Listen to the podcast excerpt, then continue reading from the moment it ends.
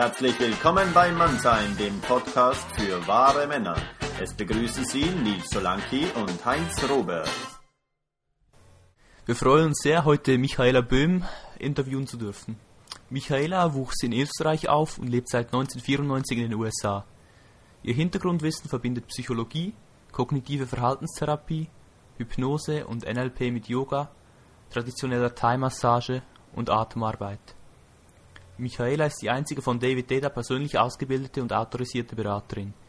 In diesem Sinne bietet sie Sitzungen für Paare und Einzelpersonen an, sowie Seminare für Frauen und gemischte Gruppen. Hallo Michaela. Hallo. Hallo Michaela. Michaela, du verbindest so viel Wissen in deiner Tätigkeit. Wo hast du das alles gelernt und wie bringst du das alles zusammen? Kannst du ein, ein, uns ein bisschen über dich erzählen? Äh, ich versuche äh, versuch mal, das ein bisschen zu erklären. Im Prinzip, also ich habe, ähm, äh, ich bin in Wien, in Salzburg und in Wien aufgewachsen und habe äh, also quasi meinen Hintergrund in der Psychologie mit unterbewusster Arbeit verbunden. Also ich habe mich relativ früh schon mit Hypnose und NLP beschäftigt, so mit 18, 19. Ähm, und äh, habe dann herausgefunden, dass also die, die psychologische Arbeit wesentlich also besser funktioniert hat, wenn man das mit unterbewusster Arbeit verbunden hat, ähm, weil sich da also um einiges mehr verändert hat und verändert haben kann. Und dann ähm, später, so vier, fünf Jahre später, als ich dann angefangen habe, wirklich zu praktizieren, mit Leuten zu arbeiten, hat sich dann herausgestellt, dass im Prinzip die ähm, Verhaltensmuster im Körper am längsten bleiben. Und dann habe ich angefangen, also alle möglichen Atemtechniken und, und äh, äh, Yoga und, und, und alle möglichen Dinge zu lernen, die dann quasi den Körper auch verändern können und damit dann die Verhaltensmuster des Körpers und dann geht es also in die ähm, mehr in die psychologische Gegend wieder, wenn sich der Körper so ein bisschen umgestellt hat. Und äh, also heute, 15 Jahre später, verwende ich also all diese äh, verschiedenen, ich weiß nicht, wie man das sagt auf Deutsch, Techn äh, what's tools? Ähm, Techniken, ja. Techniken, ja. Techniken, ja. Ähm, und habe das dann also quasi verbunden mit der ganzen Arbeit, die ich mit David mache, wo also ähm, alles, was wir umstellen in dem, im Körper und im Geistigen, ja quasi durch den Körper äh, umgestellt wird. Das heißt, also in, in Davids Arbeit ist die, äh, das Verstehen äh, der, Ver, der Verstellung ist, ist, ist okay, aber wo sich wirklich dann abspielt, ist im Körper und in den, in den Gefühlen. Und äh, so quasi ähm, jetzt, also in den letzten zehn Jahren oder so, versuche ich dann rauszufinden, was Leute umstellen müssen und dann ist die Arbeit ganz praktisch. Also es ist alles Mögliche, das im Körper verändert werden kann, damit sich dann der Geist und die, die Seele quasi verändern kann. Wann hast du David Dyder kennengelernt? Ah, es war vor zwölf Jahren, glaube ich. Warte, jetzt haben wir, ja, muss vor zwölf Jahren gewesen sein. Es war eine ganz lustige äh, Geschichte. Ich hab, es gibt hier in Los Angeles einen ganz berühmten ein ganz berühmtes Buchgeschäft.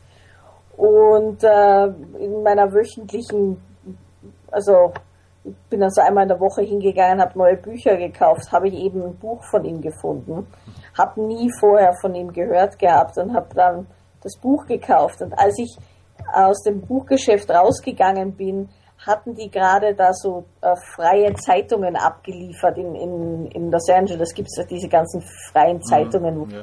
Gibt es bei euch wahrscheinlich auch. Ja, ja. Und, die, und der Mann, der die hingelegt hat, hat die mit der Titelseite nach unten hingelegt und dann war hinten drauf, die hintere Seite war ein vollseitiges, äh, eine vollseitige Ankündigung für ein Seminar mit David. Und äh, dann habe ich so aufs Buch drauf geschaut, auf die Zeitung drauf geschaut und habe mir gedacht, naja, kann ich ja doch mal hingehen. Das war an dem Abend, das war Mittwoch, das war Mittwoch. Und David hat Mittwoch, Donnerstag, Freitag ähm, vor, also so, so Seminare gegeben und dann ein Wochenende Workshop. Dann bin ich am Mittwoch hingegangen, dann bin ich am Donnerstag hingegangen, dann bin ich am Freitag hingegangen. Und dann habe ich das Wochen, den Wochenende äh, Workshop gemacht. Und das war vor zwölf Jahren. Und ich glaube, sechs Jahre von den zwölf Jahren habe ich so immer nur so, bin ich mal ab und zu mal auf einen Workshop gegangen. Und dann äh, bin ich gefragt worden, also zu assistieren. Und dann in den letzten sechs Jahren äh, bin ich ausgebildet worden quasi von ihm. Und äh, ich äh, also quasi reise jetzt mit ihm und unterrichte die Morgensitzungen in den, in den, in den Workshops. Und äh, ich bin quasi jetzt auch für seine Organisation verantwortlich. Also ich kümmere mich um die Website, ähm, ich also beantworte alle Fragen, die reinkommen. Ich plane seinen Kalender, äh, kümmere mich um alles im Prinzip. Produziere die, die Workshops und Seminare. Ja, also wir sehen ja immer wieder Paare, bei denen die Beziehung nicht so richtig funktionieren will oder die eben schon eine Weile zusammen sind und da ist einfach so ein bisschen der Saft raus. Da ist mhm. es langweilig geworden zwischen den beiden. Was läuft da genau schief? Und was können die machen, um es wieder ein bisschen aufleben zu lassen?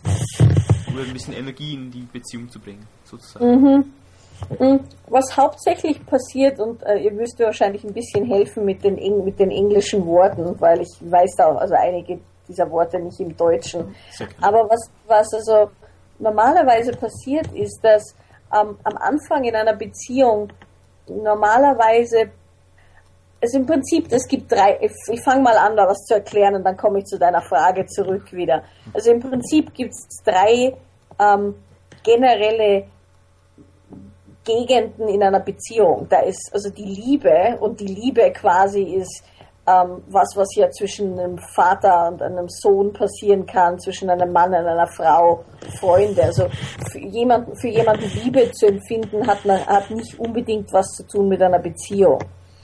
Ähm, also am Anfang einer, in einer Beziehung äh, normalerweise, was als erstes passiert, ist äh, romantische ähm, What's Attraction? Ähm, Anziehung. Anziehung. Also romantische Anziehung kommt normalerweise vor Liebe. Mhm. Das heißt, die meisten Leute lernen, lernen, sich kennen und haben eine romantische Anziehung. Das heißt, treffen sich und es fühlt sich an, als ob sie sich schon seit ewig kennen.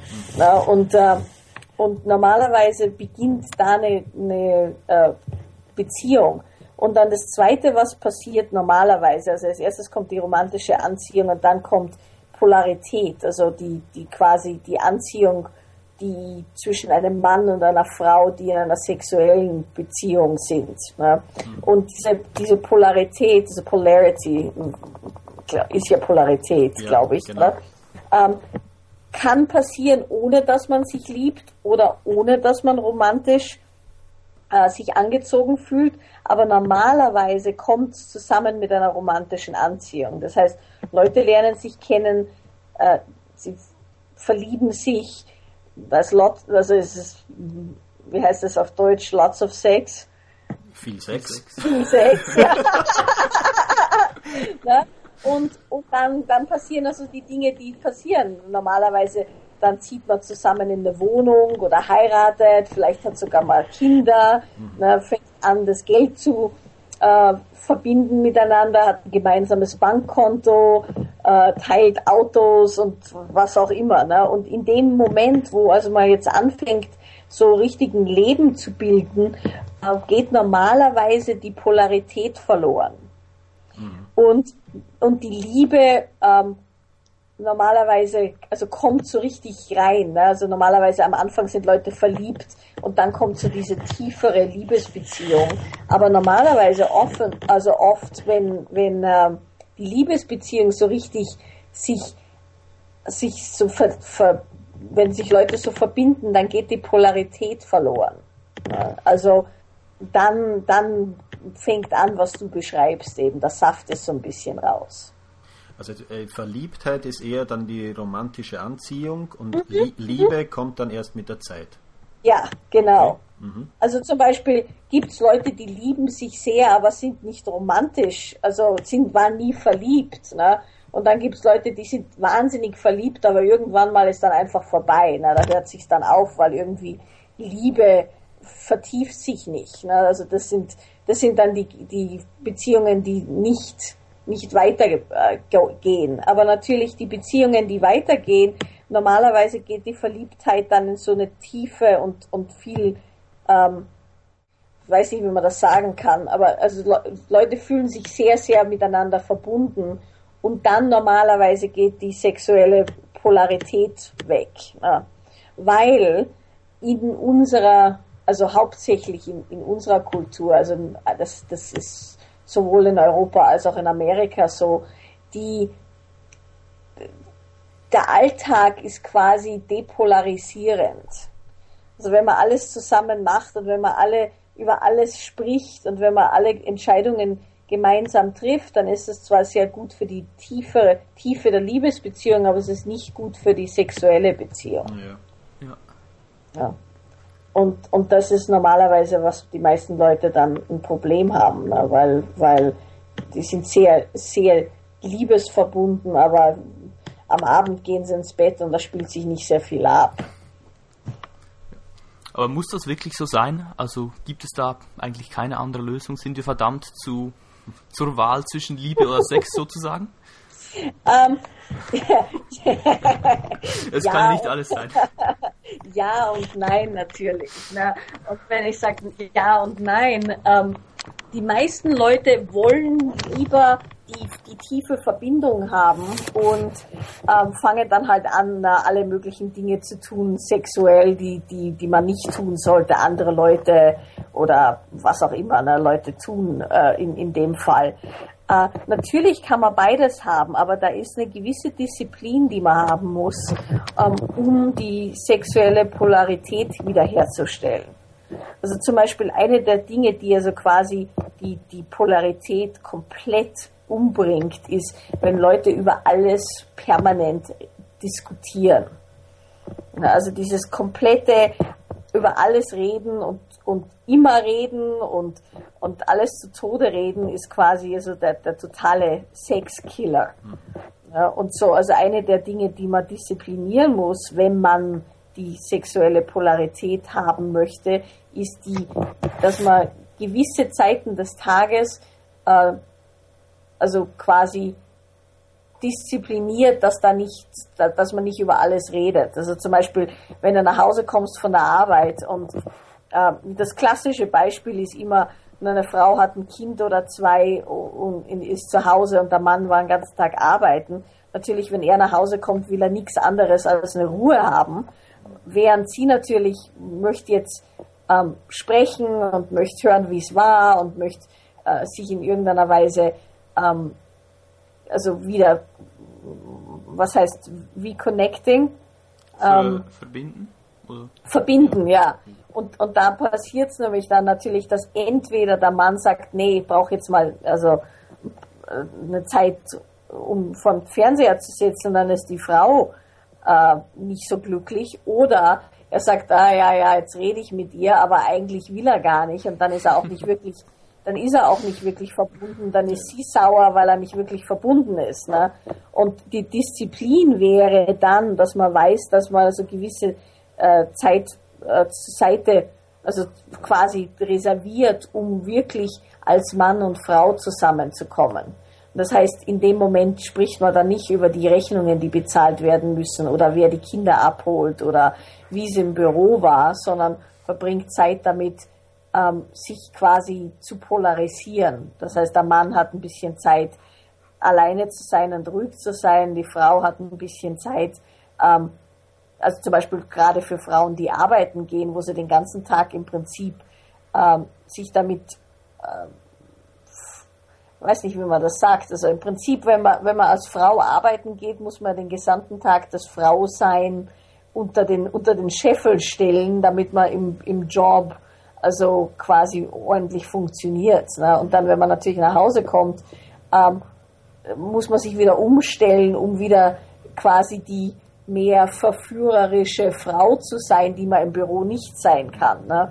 Und das ist im Prinzip alles eine, eine Frage der, ähm, der Übung. Ne? Wenn, man, wenn, man, wenn man jeden Tag oder sagen wir mal fünf Tage in der Woche sich darin übt, asexuell zu sein, dann kann man in der Stunde am Abend das natürlich nicht so schnell umstellen. Ne? Und das braucht dann ein bisschen Übung.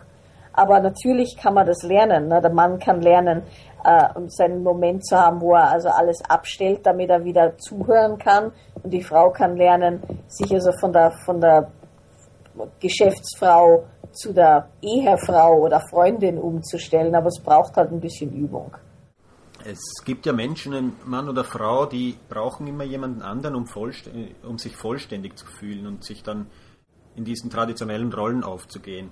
Und ja. andere, andere, Menschen bevorzugen eben diese gleichberechtigte Partnerschaft, wo dann alles äh, so ausdiskutiert wird. Und wiederum anderen äh, ist es weder das eine noch das andere genug und sie sehen in ihrem Partner so die pure Göttlichkeit. Mhm. Und wie, wie kommt das und was bedeutet das für diese Menschen? Na, Im Prinzip, äh, wolltest du noch was dazu fragen? Ja, ne, ich, es gibt ja im, äh, David Dyer spricht ja immer über diese drei Stufen. Ja, die drei Stufen, natürlich gibt es unendliche Stufen, ne? also das hört nicht nach der dritten Stufe auf, aber die drei Stufen sind im Prinzip äh, Stufen der Entwicklung. Ähm, und zwar, äh, also das, und das einfachste, die einfachste Art und Weise, um das zu verstehen, ist, dass die erste Stufe ist alles ähm, für mich. Also es ist alles quasi mich, mich, mich, mich. Ne? Und dann in, das, in der zweiten Stufe ist es alles wir. Also da geht es darum, dass man dann sich immer mit dem anderen komplett ähm, versteht und da wird also dann mehr oder weniger alles ausdiskutiert. Und in der dritten Stufe ist es, ähm, na, das ist ein sehr, sehr äh, beladenes Wort, aber Gott, also was auch immer die Göttlichkeit ist. Ne? Mhm. Also, und wir haben alle drei Stufen äh, als Menschen. Ne? Es gibt also Momente, wo sich eigentlich nur um dich drehen kann und muss, damit du überlebst. Ne? Und das sind dann erste Stufe Momente. Also zum Beispiel, wenn du dir ähm, wenn dir irgendwas auf die Zehe fällt, dann tut das so weh, dass du dich nur um dich kümmern kannst in dem Moment kannst du dich nicht um jemand anderen kümmern oder, oder willst du dich auch nicht um jemand anderen kümmern. Das ist auch, auch wahr, wenn du zum Beispiel hungrig bist ne, oder extremen Stress hast. Und das heißt, äh, so von einem Entwicklungsstandpunkt, die erste Stufe ist quasi, was dich überleben lässt. Ne? Und natürlich dementsprechend in Gegenden, wo Leute in sehr gefährlichen Situationen leben, kommen die über die erste Stufe nie raus, ne? weil es geht nur immer darum, wirst du, wirst du umgebracht oder bringst du um? Kriegst du was zu essen oder kriegt jemand andere was zum Essen? Ne? Und also dementsprechend haben wir alle eine erste Stufe der Entwicklung. Aber im Westen natürlich, gerade in Europa und, und auch in Amerika, haben die meisten Leute jetzt gelernt, dass es nicht nur um uns geht, sondern auch um die anderen. Und ähm, also mehr oder weniger die meisten, die meisten Leute sind jetzt relativ ähm, stabil in der zweiten Stufe der Entwicklung. Das heißt, wir wissen, was wir brauchen und wir wissen, was die anderen brauchen und wir werden das dann ausdiskutieren, damit jeder also quasi kriegt, was er braucht. Und das ist an für sich ein sehr guter Platz, um, um stabil zu sein, weil das garantiert, dass also wenig äh, andere Leute also umbringen oder oder sich um, um, um die nicht kümmern.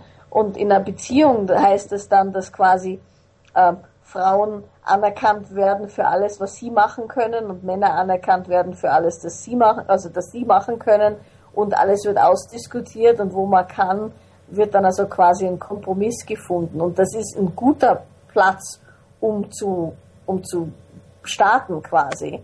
Aber natürlich kommt, da, kommt dann irgendwann mal der Moment, wo das extrem langweilig ist. Ne? Wenn alles ausdiskutiert wird, wenn immer ein Kompromiss gefunden wird. Sie ist zwar alles sehr ruhig und friedlich, aber es ist außerdem langweilig. Ne? Und es ist also jetzt von einem, von einem Beziehungsstandpunkt und von einem sexuellen Standpunkt nicht sehr ähm, anregend. Ne? Und äh, dann die dritte Stufe quasi ist die Stufe, wo es nicht mehr so äh, wichtig ist, dass die interpersonelle, also äh, Beziehung gut ist, sondern was wirklich wichtig ist, dass quasi der ganzen Welt und der, der Göttlichkeit in der Welt ähm, gedient wird.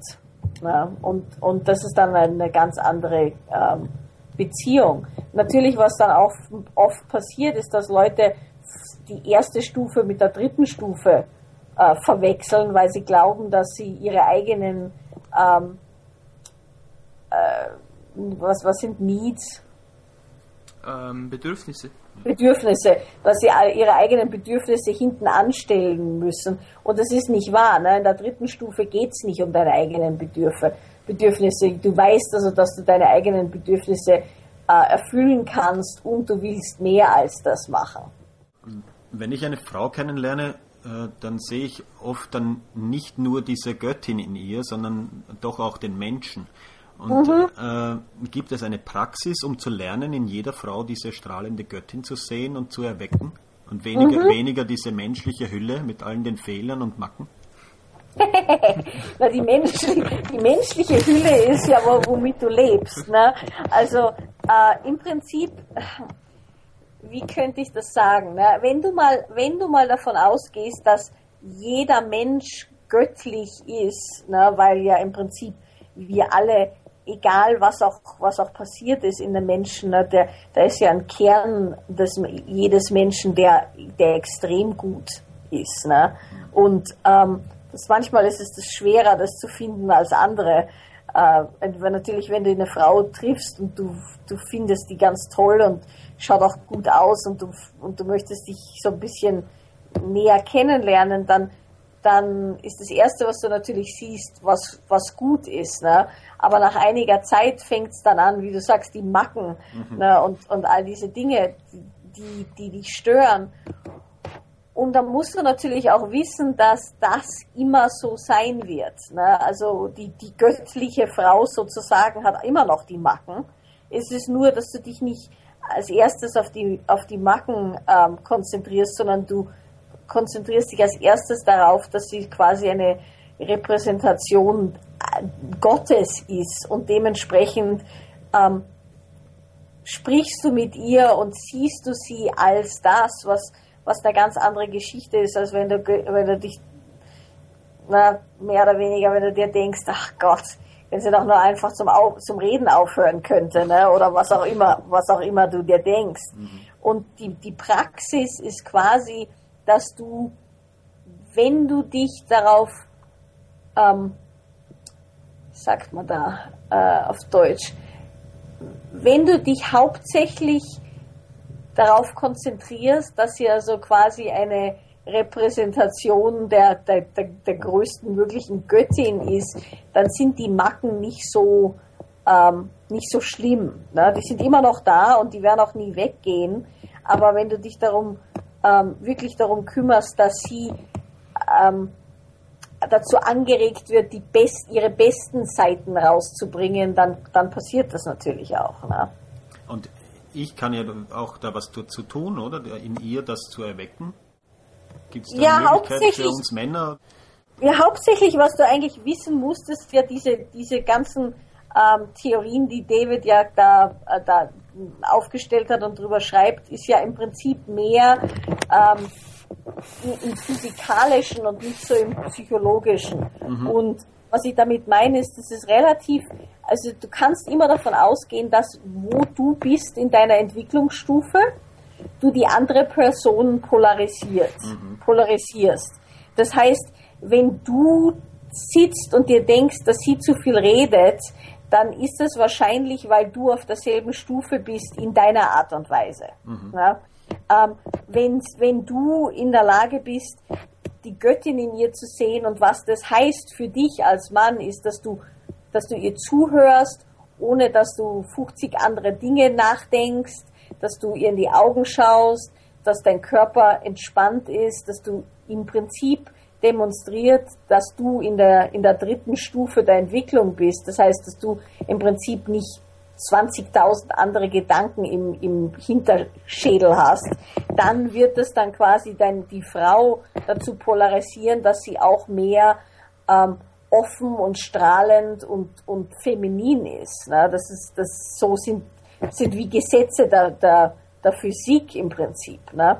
Wenn du dort sitzt und du kratzt dich am Ohr und du denkst dann, was du dann später essen wirst und dann, dann schaust du auf dein Telefon drauf und dann machst du leicht, mhm, mhm, ne? dann kriegst du natürlich auch eine Frau, die sich dementsprechend also benimmt ne? und, und umgekehrt. Ne? Eine Frau, die die rumsitzt und eigentlich nur spricht, ohne irgendwas zu fühlen, wird, äh, wird einen Mann anziehen, der abgelenkt ist und, und, äh, und nicht wirklich äh, präsent ist mit ihr. Ne? Und, und so geht das dann. Also im Prinzip musst du nur wissen, dass was auch immer du demonstrieren kannst in deinem Körper und in deinen Verhaltensweisen, kriegst du zurück von einer Frau.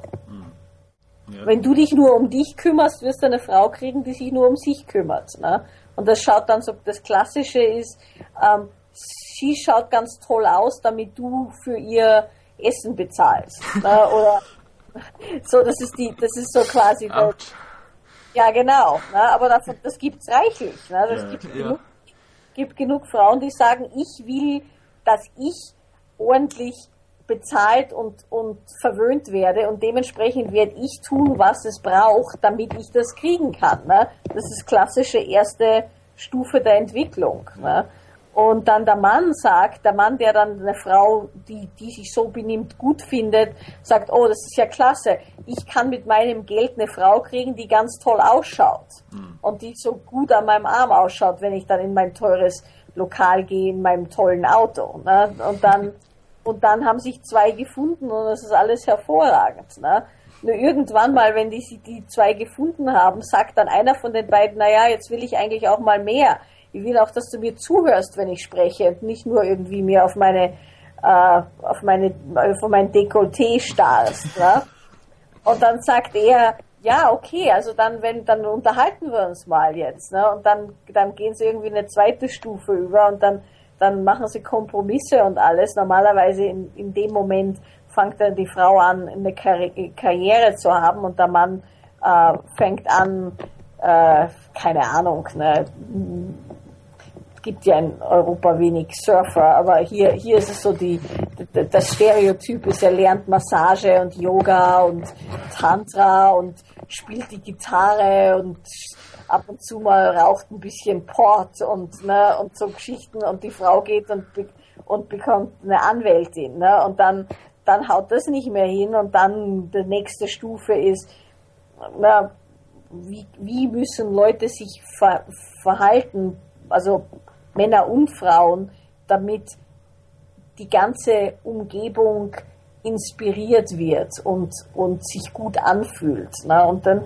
dann ist es im Prinzip mehr ähm, eine künstlerische ein, künstlerisches Verhaltensmuster. Ne? Das heißt, du machst dann, was auch immer gemacht werden muss oder tust oder sagst, was auch immer gesagt werden muss, damit alle Leute und du und dein Partner sich am besten fühlen mhm. und, sich, und sich alles am besten anfühlt für alle, die, die von draußen zuschauen quasi. Ne? Und das könnte dann alles Mögliche sein. Aber in der Praxis ist es ja leider meistens so, oder jetzt aus meiner persönlichen Erfahrung, ich kenne eigentlich praktisch keine Paare, die äh, in meinem Bekanntenkreis jetzt, die es auf die dritte Stufe geschafft hätten. Mhm. Ja, das braucht 10, 10 15 Jahre. Ne? Also es ist, und, äh, äh, und das ist auch okay. Ne? Niemand kann nur auf der dritten Stufe leben, weil die dritte Stufe ist im Prinzip, ähm, ich weiß nicht, wie man das am besten erklärt, aber, aber in der dritten Stufe kümmerst du dich nicht mehr um die Dinge, um die, die man sich kümmern muss. Ne? Das heißt zum Beispiel, wenn du ins Büro gehst, ist es, ist es nicht okay, in der dritten Stufe zu sein quasi, weil meisten Leute sind nicht in der dritten Stufe und die verstehen dann nicht, was du machst und dementsprechend musst du mit deinen Mitarbeitern und deinen Angestellten und deinen Kindern dich äh, in einer sehr kompromissbedürftigen ähm, und, und, und sehr aufmerksamen Weise zu verhalten. Also das ist, es ist nicht okay, dass du mit deinem Kind in einem, in einer quasi polarisierten Art und Weise umgehst. Mhm. das ist die, die, dritte Stufe quasi, die, die, das Polarisieren zwischen einem Mann und einer Frau ist ja nur für Leute, die ähm, quasi in einer, in einer Beziehung sein wollen. Mhm. Das könnte jetzt nur eine sexuelle Beziehung sein oder eine Lebensbeziehung, aber das ist, das ist der einzige Platz, wo das okay ist. Es ist nicht okay irgendwo anders. Ne? Du wirst nicht irgendwie in der U-Bahn sitzen und da irgendwie jetzt jeder Frau tief in die Augen starren und sie an dich ranziehen und, und alles Mögliche. Ne? Das, das ist ja nicht, ist ja nicht in Ordnung. Ne? Und, und dementsprechend, natürlich sind meiste Leute, die meisten Leute nicht nur in der dritten Stufe der Entwicklung. Und, und es braucht ungefähr 10 bis 15 Jahre, bis man stabil ist in, je, in, einiger, in jeder Stufe. Ne? Das heißt, die meisten Leute ähm, haben angefangen, sich in, in die zweite Stufe der Entwicklung ähm, zu üben mit 18 bis 20. Ne? Also das heißt, bis in den 30er Jahren, also in den mit 30ern sind die meisten Leute dabei zu lernen, dass es außerdem noch, außer ihnen noch andere Leute gibt. Ne? Dann, oder sagen wir mal von, von 20 bis 30, von, von 30 an, das ist nicht immer wahr, aber hauptsächlich, ne? also in, in, in, der, in, in Europa und in Amerika, von 30 an lernst du dann quasi mit dem Kompromiss und mit dem, mit dem miteinander gut umgehen äh, zu, zu leben. Und von dort gehst du dann in die dritte Stufe, wenn du eine, eine polarisierte Liebesbeziehung haben willst. Heißt das auch, dass ich in der dritten Stufe so weit äh, sein muss, dass ich auch in die zweite und in die erste Stufe wieder zurückgehen kann, wenn es, äh, wenn es notwendig genau, ist. Genau, Wenn es genau. die Situation äh, be bedarf. Ja, mhm. die dritte Stufe ist nichts anderes, dass du in der Lage, also oh, wie gesagt, ich habe ein bisschen Schwierigkeiten, das im Deutschen zu erklären, weil ich das nur immer nur in Englisch erkläre, aber im Prinzip am, am besten kann man sich das vorstellen, dass in der dritten Stufe bist du in der Lage, andere Leute so stark zu fühlen, dass du weißt, was sie brauchen. Ja, genau. Und dementsprechend bist du nicht mehr nur darauf konzentriert, dass du okay bist oder dass die soziale Interaktion okay ist, sondern du weißt, was die Leute brauchen und du gibst ihnen, was sie brauchen, als ein Geschenk. Mhm. Nicht, damit du was zurückkriegst, so, sondern weil du was zu geben hast. Und das heißt dann natürlich auch zum Beispiel, wo wie gesagt, wenn wir jetzt zurückkommen wir auf Kinder, weil da ist es, da ist es am einfachsten zu, zu merken, wenn deine fünf Jahre alte Tochter äh, zu dir kommt, dann das Beste, was du machen kannst, ist, dass du fühlst, was sie braucht und das gibst du ihr. Das heißt, wenn sie zum Beispiel zu dir sagt, ähm, also wie werden denn, wie, wie werden denn Kinder geboren, ne, dann wirst du ganz automatisch fühlen, was eine Fünfjährige vertragen kann und das wirst du ihr dann sagen. Ne. Eine der größten Krankheiten dieses ganzen New Age Movements ist, dass Leute dauernd sagen, oh ja, ich muss, ähm, weiß nicht, wie sagt man das auf Deutsch, authentic? Authentisch. Authentisch sein und ich muss immer meine Wahrheit sagen. Ja, das, ist, das ist eine Krankheit. Immer ja. deine Wahrheit sagen ist quasi ähm, nicht andere Leute in, in, äh, in Bezug nehmen oder, oder in, in, äh, in Aufmerksamkeit nehmen, sondern nur deinen eigenen Krams tun. Ne? Wenn du immer deine Wahrheit sagst, dann sagst du zu deiner fünf Jahre Alten was über Sex, das sie nicht hören will ja, und sollte.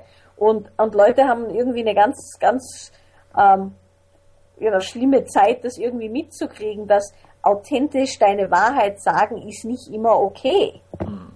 Ja, und und äh, das ist quasi die, die Krankheit der zweiten Stufe ist, dass immer alles ins, ins, ins Offene getragen wird und, und ausdiskutiert wird, während in einer dritten Stufe, wie du so schön sagst, da, da wirst du dann quasi jeden Moment ähm, fühlen, was die andere Person braucht. Manchmal brauchen sie eine Diskussion. Manchmal musst du sie einfach beim Kragen nehmen und aus dem Haus schleppen. Manchmal musst du sie alleine lassen und dich um dich selber kümmern. Und, und was immer, was immer gemacht werden muss, damit alle am glücklichsten sind und alle am, am, am weitesten geöffnet sind und geöffnet im, im Sinne von zum Leben und zur Göttlichkeit geöffnet sind. Das machst du, ja, was auch immer das ist. Okay. Und, und du machst das als, als, ein, als ein Geschenk und nicht als einen Austausch. Das ist die andere Geschichte in der dritten Stufe. Ne? Das ist nicht, es ist nicht die, ich mache das, damit ich das krieg, sondern ich mache das, weil das ist das Einzige, was man machen kann momentan. Ich muss das geben, weil wenn ich es nicht gebe, dann fühlt sich das ganz fürchterlich an. ähm, David spricht ja äh, oft davon, dass Männer im Leben, gerade auch auf der dritten Stufe, ein höheres Ziel verfolgen sollen. Also sie sollen mhm. wirklich in sich reinhorchen und herausfinden, was es ist, was sie der Welt sozusagen, als genau wie du gesagt hast, als Geschenk anbieten können. Mhm. Ja, mehr oder weniger von einem Frauenstandpunkt, ne? weil natürlich ich bin kein Mann und dementsprechend ich habe, ich habe also quasi eine andere Art und Weise, wie man das sagen kann, ist, was David sagt, ist ja nicht Männer und Frauen bezogen, es ist also mas masculine und feminine, also wie, wie man das auch immer ausspricht in Deutsch. Ne? Der maskuline pa äh, äh, Teil in, in Frauen und Männern muss einen starken, ähm, was ist Purpose? Lebensaufgabe. Lebens, also muss eine starke Lebensaufgabe haben. Mhm. Also so, sowohl in einem Mann als auch in einer Frau, der, der maskuline Aspekt quasi muss eine starke Lebensaufgabe haben. In den meisten Frauen, die mit Männern zusammen sind, die der, der feminine Part, also der weibliche Part, also äh, Teil ist wesentlich größer als der maskuline Teil und dementsprechend ist eine Lebensaufgabe nicht so wichtig. Ne? Aber das heißt nicht, dass Frauen keine Lebensaufgabe wollen. Aber in Männern, in meisten Männern ist der, ist der maskuline Teil so groß, dass wenn sie keine Lebensaufgabe haben, ähm, sie im Prinzip sich nicht wohlfühlen. Ne? Und Männer, die sich also quasi komplett auf, nur auf Familie, nur auf Beziehung ähm, eingestellt haben, sind Frauen sehr langweilig. Äh, und, und Frauen sind nicht sehr begeistert, wenn man nichts anderes zu tun hat, außer sich um, um eine Beziehung und um, um eine Familie zu kümmern. Ne? Wir sagen, wir wollen das, aber wir wollen das nicht wirklich. Und jetzt eben genau, wenn ein, äh, wenn ein Mann in dieser Situation ist, er ist in einer Beziehung, die, oder er, er hat eben genau selbst das Gefühl, dass er eigentlich nicht so genau weiß, was er will. Mhm. Oder er ist sich vielleicht noch nicht mal so ganz bewusst, aber eben er hat so ein Unwohl, so ein genau. Unwohlsgefühl.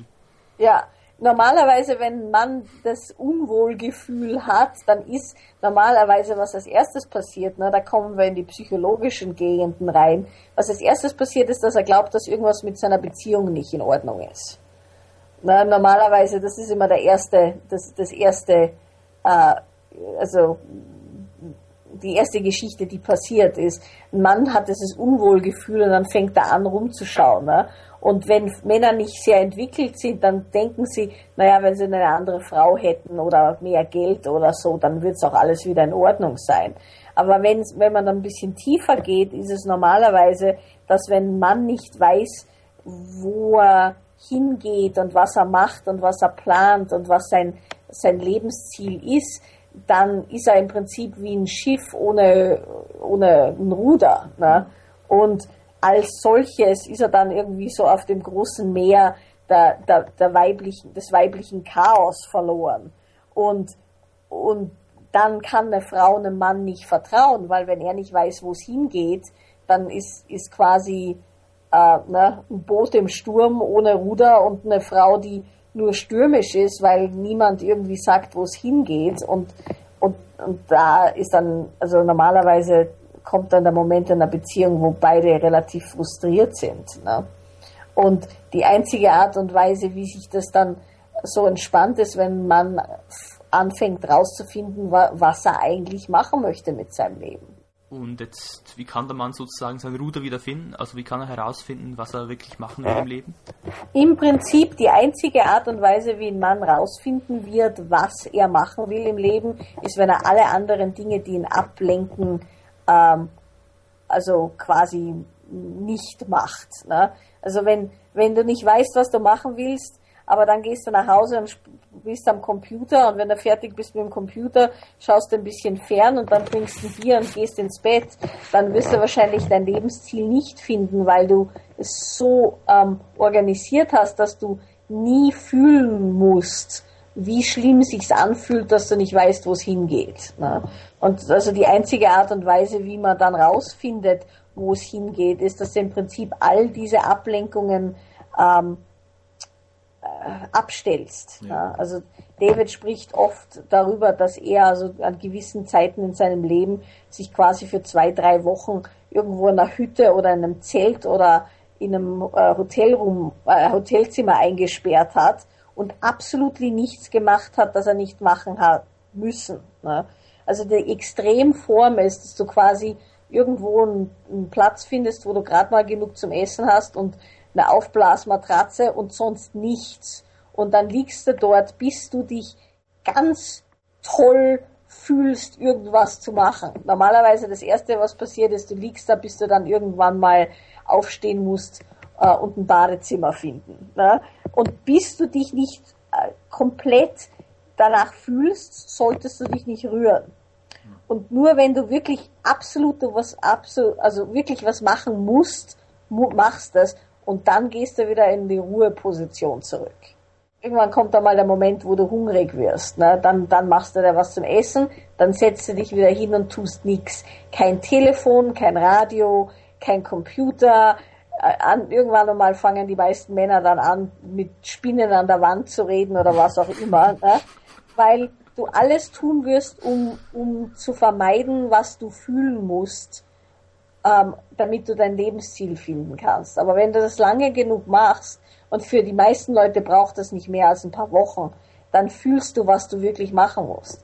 Natürlich kann nicht jeder Mann jetzt zwei Wochen in die Wüste gehen oder in die Berge, aber wenn du zumindest eine Stunde oder äh, was auch immer Zeit du hast, dass du, also zum Beispiel wenn you know, Leute Kinder haben, kannst du nicht einfach aufhören, Dinge zu machen. Aber dann solltest du zumindest eine Stunde oder so haben, jeden Tag, wo du absolut nichts machst, damit du anfangen kannst zu fühlen und zu hören, was du wirklich machen musst. Und äh, wenn ich als Mann jetzt eigentlich meine Lebensaufgabe gefunden habe, mhm. aber eben durch irgendwie verschiedenste Situationen oder eine Lebenspartnerin immer wieder dann abgelenkt werde davon. Wie kann ich dann spüren, äh, ob ich jetzt noch immer meinem Weg folge oder ich mich da äh, eben mehr so anpasse an, an das Feminine. Du wirst es wahrscheinlich nicht spüren, ja. ähm, sondern, also, sondern normalerweise deine Freunde werden es als erstes spüren. Mhm. Ne? Deine Frau wird spüren und normalerweise, wie sie das weiß, ist, dass sie dich dass sie im Prinzip anfangen zu meckern. Na, also wenn, wenn, du, wenn du plötzlich eine Frau hast, die sich extrem beschwert, kannst du davon ausgehen, dass du irgendwo dich jetzt zu weit von deinem Lebensweg abge, du bist abgewandert. Ne? Wahrscheinlich, wie du sagst, weil sie Dinge verlangt, die du, die du machen willst, weil du möchtest, dass es dich wohlfühlt, aber wenn du sie machst, dann dann äh, tust du nicht die Dinge, die du machen möchtest. Und obwohl am Anfang wir natürlich immer sagen, wir wollen, dass du die Dinge machst, die wir, nach denen wir fragen, wenn du es dann auch wirklich machst und du kommst von deinem Lebensziel ab, dann fängt die Meckerei an. Ne? Also da kannst du schon mal davon ausgehen, dass wenn eine Frau anfängt, sich zu beschweren, hast du deinen Lebensweg verlassen. Mhm. Aber natürlich die andere Art und Weise ist, also wenn du zum Beispiel keine Partnerin hast oder, oder sie das nicht so merkt, deine besten Freunde, so Freunde, Männerfreunde, denen, die du wirklich, ähm, die dich kennen und denen du auch vertraust, können dir normalerweise sofort sagen, ob du, äh, ob du vom Weg abgekommen bist. Mhm. Ja. Und das ist im Prinzip auch was, wofür Männergruppen ganz gut sind. Ne? Da kannst du dann hingehen und sagen, okay, fühlt sich an, dass ich irgendwie nicht mehr so, dass ich irgendwie vergessen habe, was ich eigentlich wollte. Und dann werden normalerweise deine Freunde sagen, aha, ja, sicher. Ne? Und dann, und dann kannst du anfangen, dich wieder auf, dem, auf den Weg zu begeben. Jetzt zum Schluss wollen wir noch äh, eine bisschen anders gerichtete Frage stellen. Mhm. Und zwar, David spricht da äh, auch davon, Gott durch Sex zu finden. Mhm. Was bedeutet das eigentlich? Und also heißt es, dass wir durch Sex Erleuchtung erlangen können sozusagen? Oder ist da ein bisschen mehr notwendig dazu?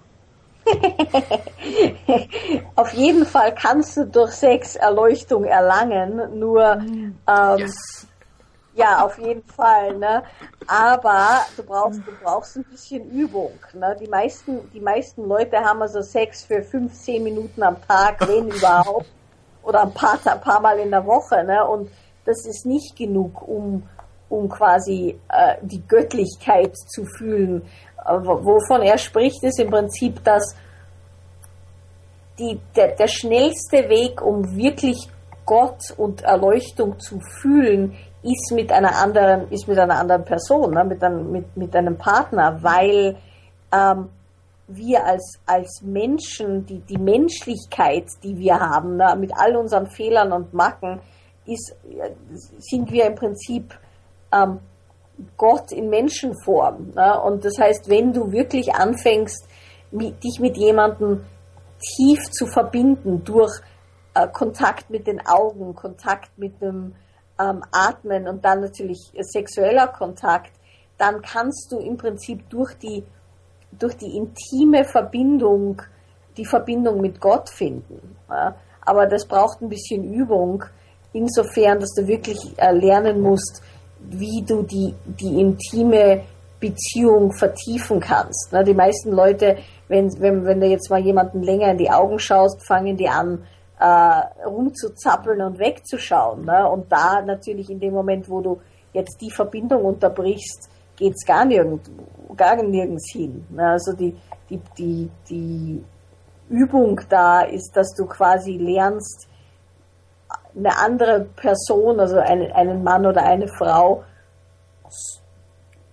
dass du dich so weit öffnest und so tief verbindest, dass im Prinzip durch Sex die, da kommt, da kommt dann irgendwann mal ein Moment, wo sich also quasi die Individualität auflöst und du im Prinzip dann eins äh, bist mit der anderen Person und damit dann mit Gott.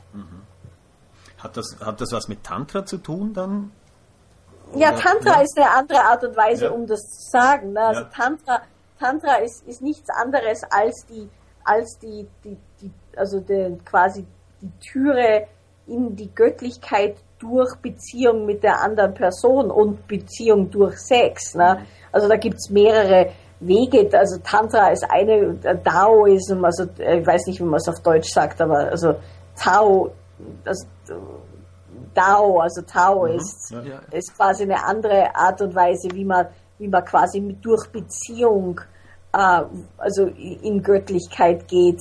Und, äh, und Davids ähm, also ganze Theorie und, und wie er unterrichtet, also nimmt quasi Elemente von verschiedenen äh, Traditionen und kombiniert them für, für, für mehr oder weniger den Westen, ne, wie, wie, wie Amerikaner und, und Europäer hauptsächlich gebaut sind. Ne? Und, und wir sind im Prinzip gebaut, im Kopf zu sein und nicht im Körper. Und dementsprechend, ähm, wenn du versuchst, durch, durch Gedanken und Sprechen und, und Denken dich mit Göttlichkeit zu verbinden, ist das eine theoretische Übung. Ne?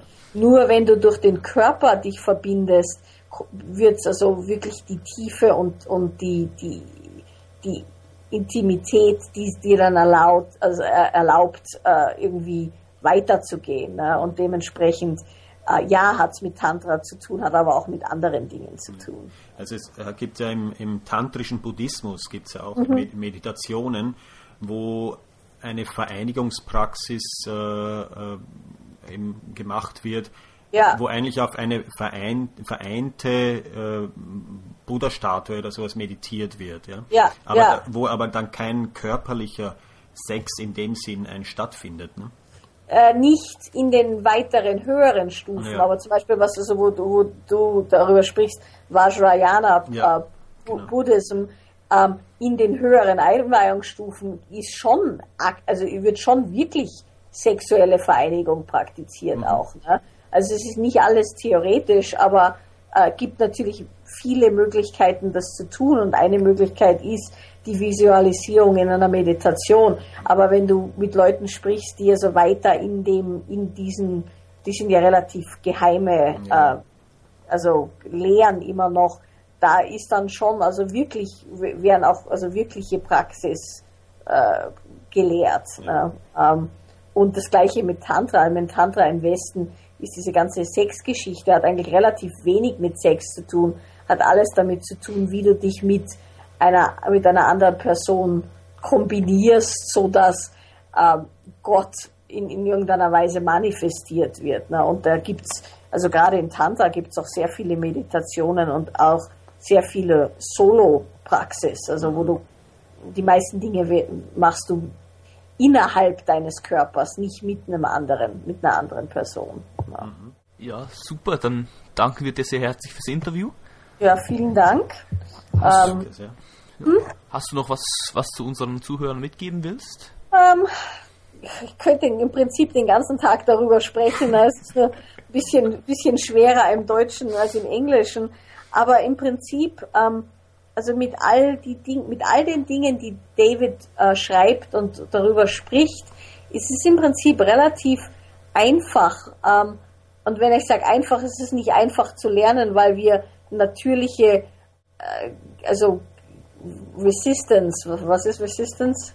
Widerstand. Äh, Widerstand. Wir haben natürlichen Widerstand dagegen. Aber im Prinzip jedes Mal, wenn du dich mit jemandem wirklich verbinden kannst, durch, durch Augenkontakt, durch ähm, Atmen, durch das Öffnen des Herzens, na, dann hast du im Prinzip schon, schon was äh, gelernt und, und Gutes gemacht. Na, es ist nicht so kompliziert, mhm. wirklich. Ja, also das ist im Prinzip die, die, die Praxis ist, dass sie jeden Tag und in jeder Minute, wo du mit jemand anderen dich äh, verbindest, dass du die tiefste Verbindung herstellst. Und wie gesagt, die tiefste Verbindung ist, ist unterschiedlich für verschiedene Leute und verschiedene Situationen. Aber der, der, der Grundsatz ist immer dasselbe. Was kannst du dieser Person schenken oder geben, ne, dass sie nicht selber sich geben können? Mhm. Ja, vielen Dank. Ja, vielen Dank. Nett. Weitere Podcasts und Informationen zu den Interviewpartnern findest du auf www.mann-sein.ch. Wenn es dir gefallen hat und du uns unterstützen möchtest, dann geh auf diese Seite und klick rechts auf den Button Spenden oder schreib uns ein Mail an mann-sein.ch.